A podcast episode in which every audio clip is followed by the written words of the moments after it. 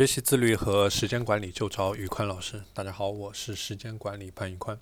今天我们来聊一聊如何把时间用到极致的执行篇。怎么样去执行，你才能够把时间给用到极致？首先，你要学会去分解任务。不明确的大型的任务，它是滋生拖延症的温床。我再重复一遍啊，不明确的大型的任务是滋生拖延症的温床。你想一个很大很宏观的一个东西，往往你就执行不下去。所以说，一定要把大任务分解为更加细小的小任务，让我们的行动更有动力。第二个点，限定时间 （time bound），设定一个三十到六十分钟的时间，然后在任务完成之前，或者说，呃，你没有彻底把这件事情做完，或者说推动不下去之前，你不能去停止工作。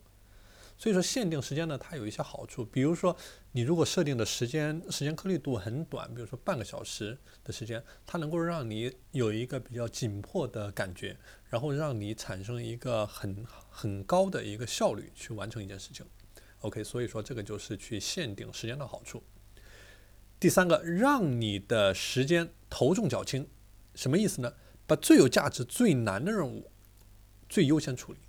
这个就是我们说的三只青蛙的概念，就是说，美国作家伯恩凯西他说过，你的困难的任务、有价值的任务，就是你每天的三只青蛙，你一定要把这三只青蛙给吃掉，而不是说盯着他们看，而且你要从最大最丑的那只开始吃，就是你最有价值的任务开始做起。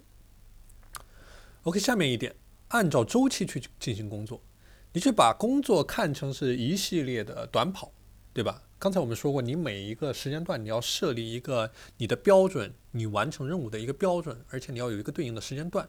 所以说，你的工作它是一系列的短跑构成的，而在每一个短跑，你有固定的跑道，你要跑多远，这个是明确的。你要在什么时间跑多远？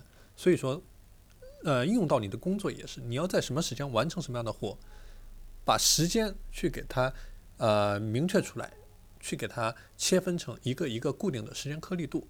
这样你去执行的时候会更有效率。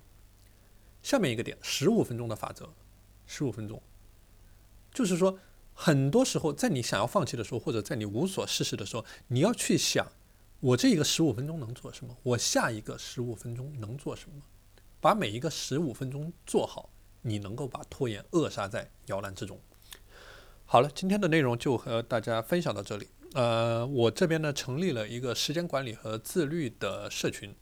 呃，里面群里面都是一些积极向上的伙伴，我们每天会打卡，每天会设立目标，每天会汇报完成的情况，大家自己监督自己，相互之间也有一个监督。所以说，如果说你也想加入，你也是一个爱好自律、爱好时间管理的人，你想加入到我们去感受这种积极向上的氛围，那你就添加我的微信 p a n l e o n 一九八八。P A N L E O N 一九八八，我拉你入社群。好了，今天的内容就和大家分享到这里。我是时间管理潘宇宽，我们下期节目再见。